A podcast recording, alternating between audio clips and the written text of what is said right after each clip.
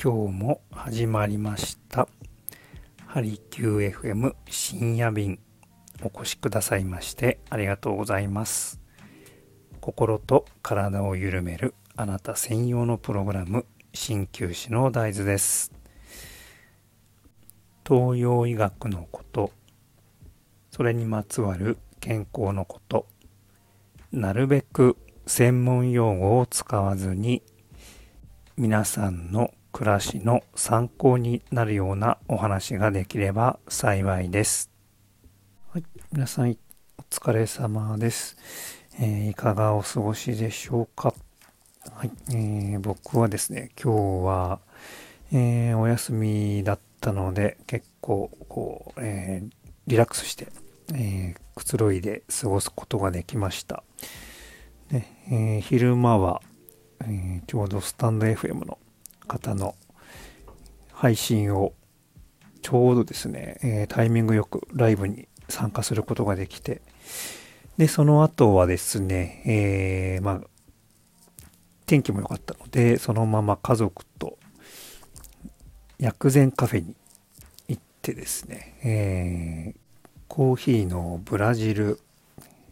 中深入りですね、と、あとはグルテンフリーのショコラケーキを合わせて、えー、楽しんでまいりました。皆さんはいかがお過ごしだったでしょうか？でですね、はい、そのスタンド FM の配信者でめめさんという方がいらっしゃいます。でも昔から本当に、え、仲良くさせていただいていて、え、いつもですね、本当に、え、毎回毎回新しい発見がある、えー、とってもですね、こう、興味深い内容をいつも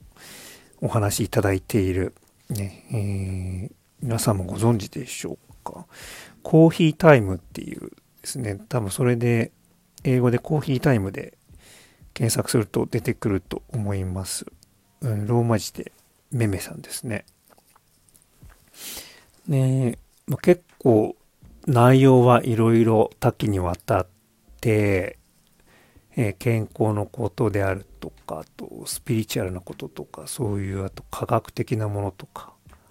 あとは今回で言うとネットフリックスの番組の音でいろいろこう健康長寿みたいなね、そういう内容でお話を、えー、聞かせていただきました。ありがとうございました。とても楽しかったですね。皆さんともいろいろ知り合えて。うん。今回も本当にね、えー、蜂蜜、蜂蜜温度上がると逆に毒になったりする。そんなこと全然知らなかったですね。あとは何でしょう。いいと思って使っていたあの天才糖も実は気をつけた方がいいですよというような、ね、そんな情報もいただきましたね。えー、結構毎回本当に新しい発見があるんですけれども、はい、そんな中でですね、えー、はい、えー、僕の、鍼灸師、え、大豆のですね、お名前を呼んでいただいて、いろいろはい、参加、えー、ね、コメントで参加させていただいたんですけれども、はい、新旧についていろいろこう、なかなかうまくね、伝えることができなかったので、まあ、ちょっと振り返りでですね、何か補足できればなぁと思って配信をさせていただきました。はい、えー、でですね、まあ、本当に話せば長くなってしまうので、なるべく短めにかいつまんでお話をさせていただきますと、まあ、あのね、東洋医学はまあ、こう、体全体、その人の体全体を見て、えー、治療するというようなのが特徴ですね。で、もう一つは、その人が治りたいっていう、もともと持っている潜在能力をなるべく引き出して、えー、それを最大限に引き出して治療効果を得るというようなのが特に鍼灸は大きいですね。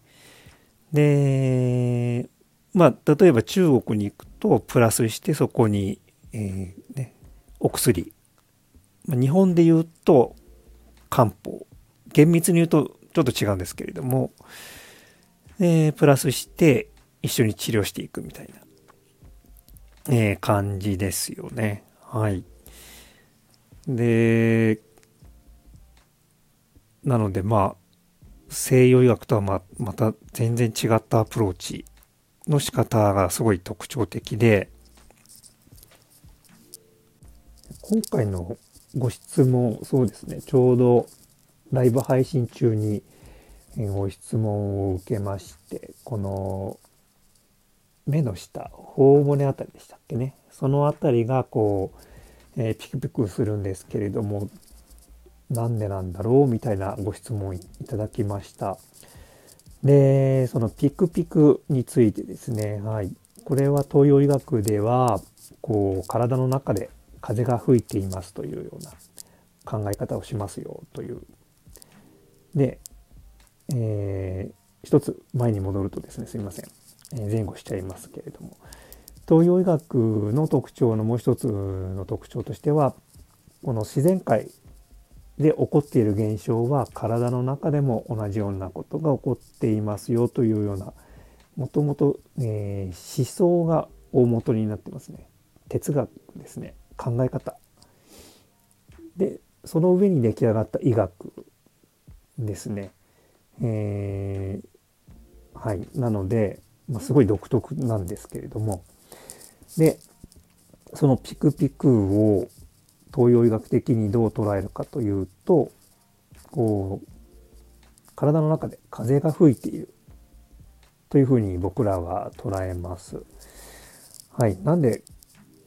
風が吹くというかというとですね、えー、一つの要因としては、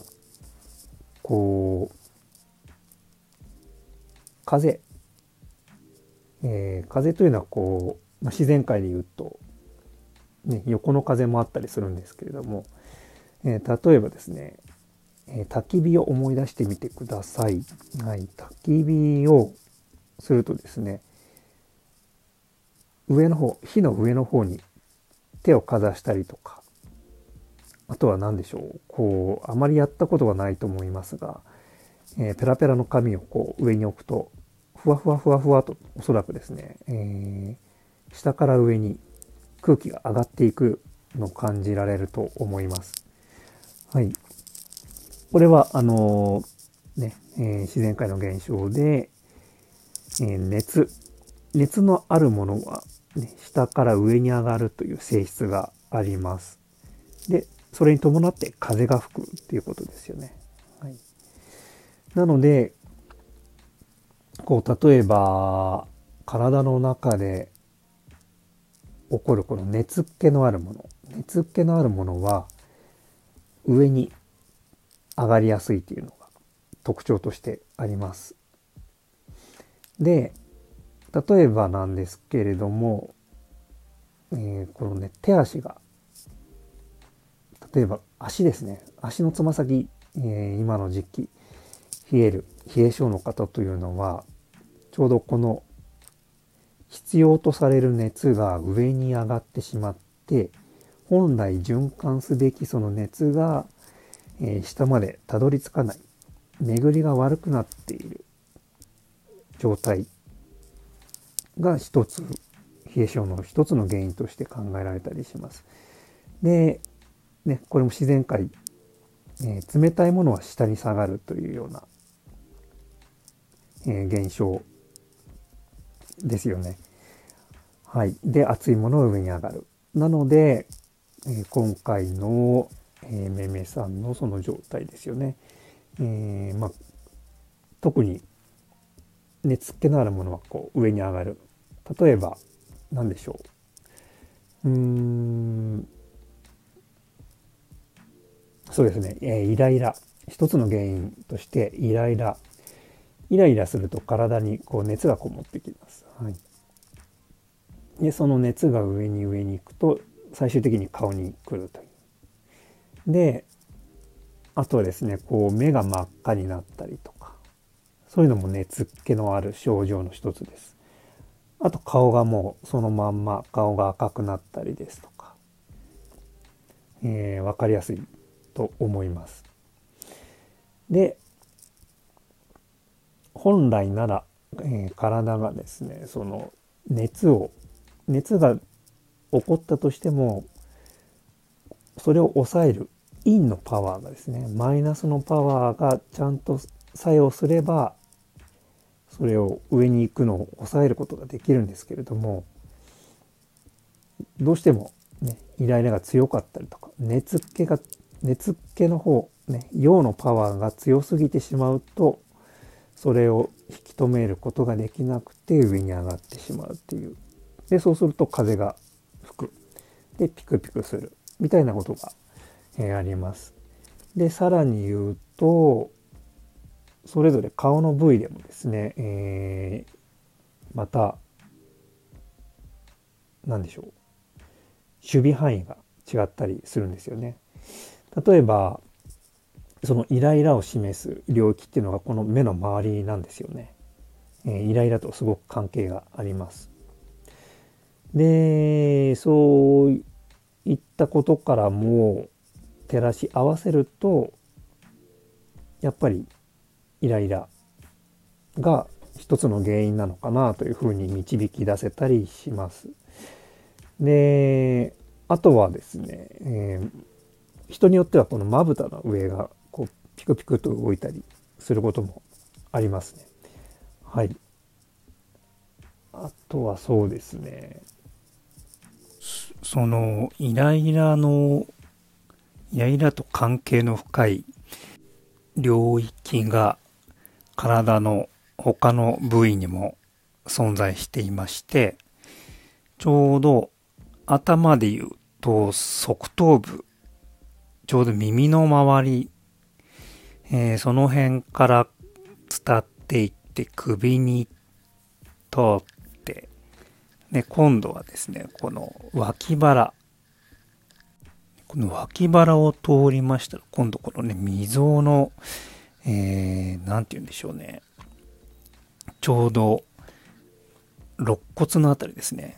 えー、体の横です。ちょうど、えー、腕で隠れるような部位で、その辺の痛みが結構ですね、イライラが多い人は、この辺結構痛くなること多いです。で、普段から例えばですね、こう軽く手で、ね、えー、ちょっと痛気持ちいいなぐらいさするぐらいでもですね、だいぶそれでも体緩和されたりするので、その辺ちょっと触ってみてください。で、そのまま今度腰に行って、で、今度ですね、この大腿骨ですね。えー、ちょうど横側です。大天使と呼ばれる部分。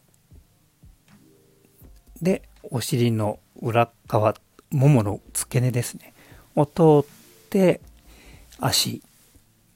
足のちょうど横側ですね。横側を通って、で、小指の先の方まで行きます。はい、ちょうどこれが、えー、イライラと関係する、うん、領域なんですけれども、で、こういう中で、えー、痛みがあったりすると、あ、やっぱりイライラと関係があるんだなというような感じで僕らは判断したりします。はい、えー、そうですね。東洋医学のことは本当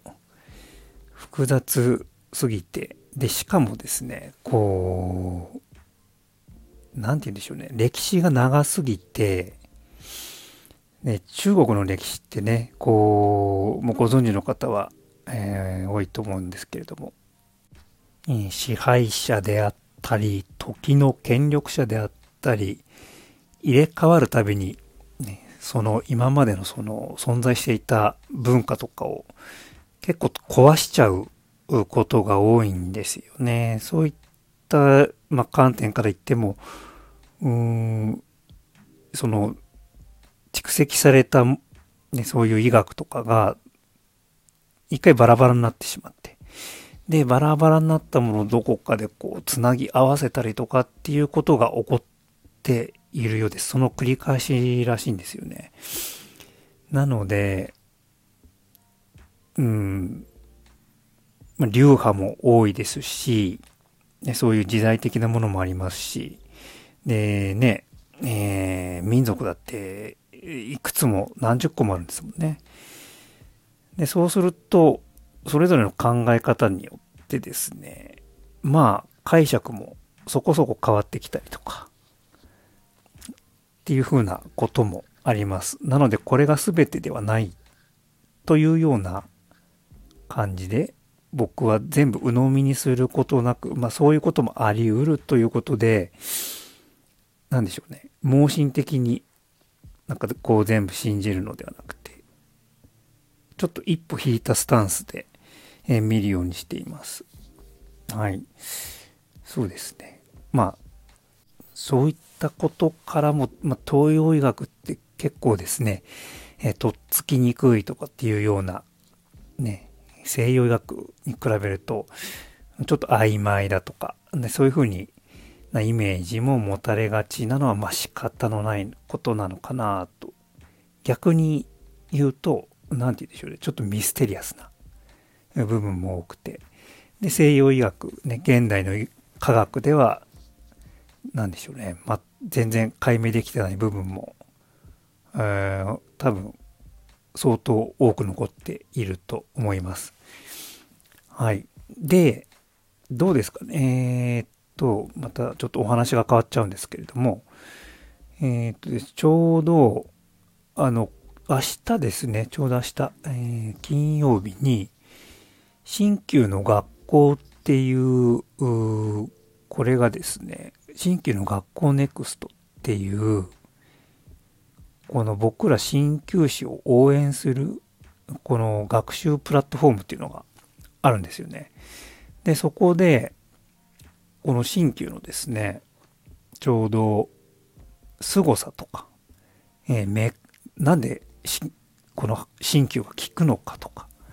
そういったことを研究されている先生、鈴木正夫先生っていう方がですね、えー、福島県立の医科大学の会津医療センター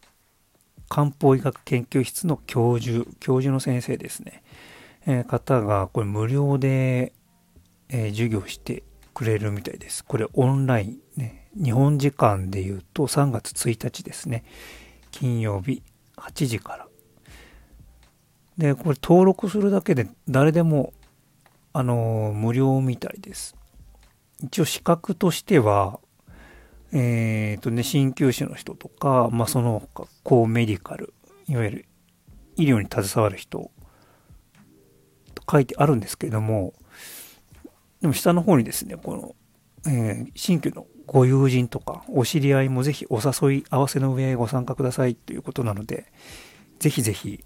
今回ですね、この東洋医学にね、ご興味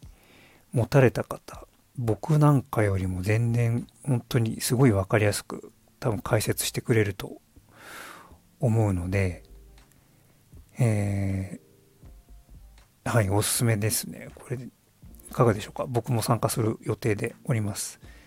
ちょうど昨日、おとといぐらいに登録して、まだ全然普通に登録できたので、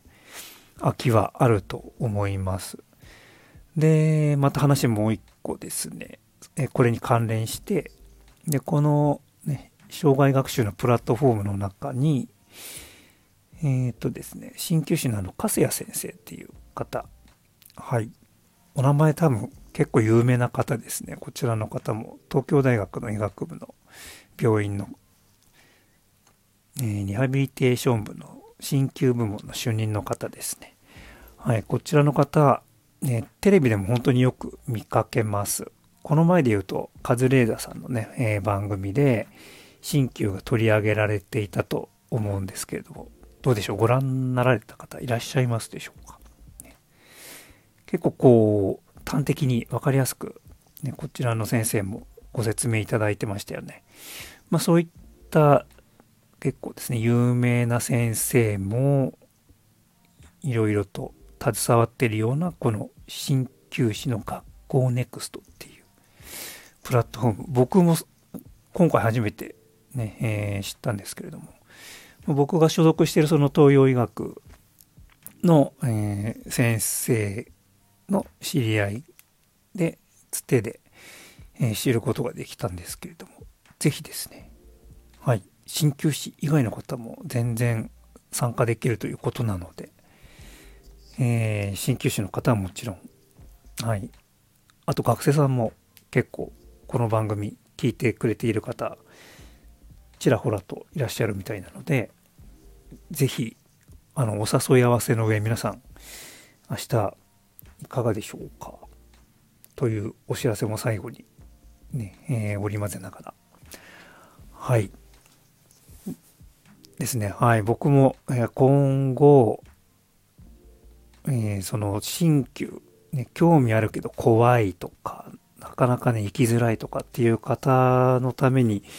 なるべくですね、こう、わかりやすいようなえ説明とか差し上げたいなと、えー、ね、新旧の良さとかもお伝えできればなと思っております。で、僕の配信、はい、昔から聞か聞いていただいている方わかると思うんですけれども、大体1年に1回ですね、森ちゃん、僕の友達、森ちゃんが登場して、えー、前回がちょうど新旧初めてだったんですね。新旧未経験の森ちゃんが、今回は2回目の新旧治療経験ということで、えー、こちらもちょうどですね、収録したばっかりなので、まあそれも編集しつつ、さすがに全部流すと長くなってしまうので、えー、かいつまみながら、えー、皆さんにお送りできればなと考えておりますので、こちらもぜひご参考にしていただければ幸いだと思っております。はい。今日も最後までありがとうございます。少しでも皆さんの暮らしのヒントになりましたでしょうか？何かご質問、ご相談、ご感想やリクエストなどございましたら、お気軽にメッセージをいただければと思います。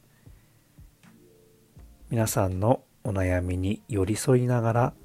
僕自身も成長させていただきたいと考えております。